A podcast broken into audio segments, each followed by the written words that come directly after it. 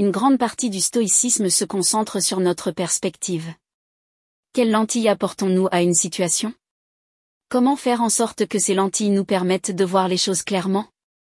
Quelle est notre perception d'une situation et quel est l'écart entre cette perception et la réalité des choses?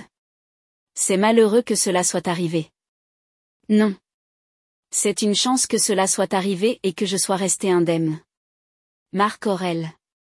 Pensez à la dernière fois où vous avez échoué à quelque chose, que ce soit important ou non. Une affaire est tombée à l'eau.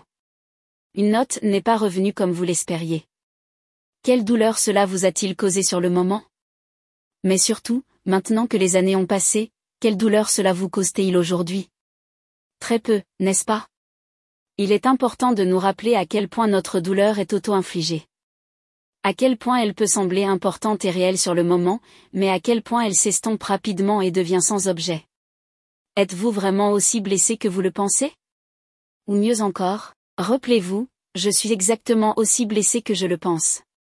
C'est la raison pour laquelle nos perceptions sont si importantes. Si nous parvenons à nous rendre compte que ce n'est pas si grave, ce ne sera pas le cas. Nous allons passer à autre chose et l'oublier à l'avenir, alors pourquoi ne pas commencer dès maintenant?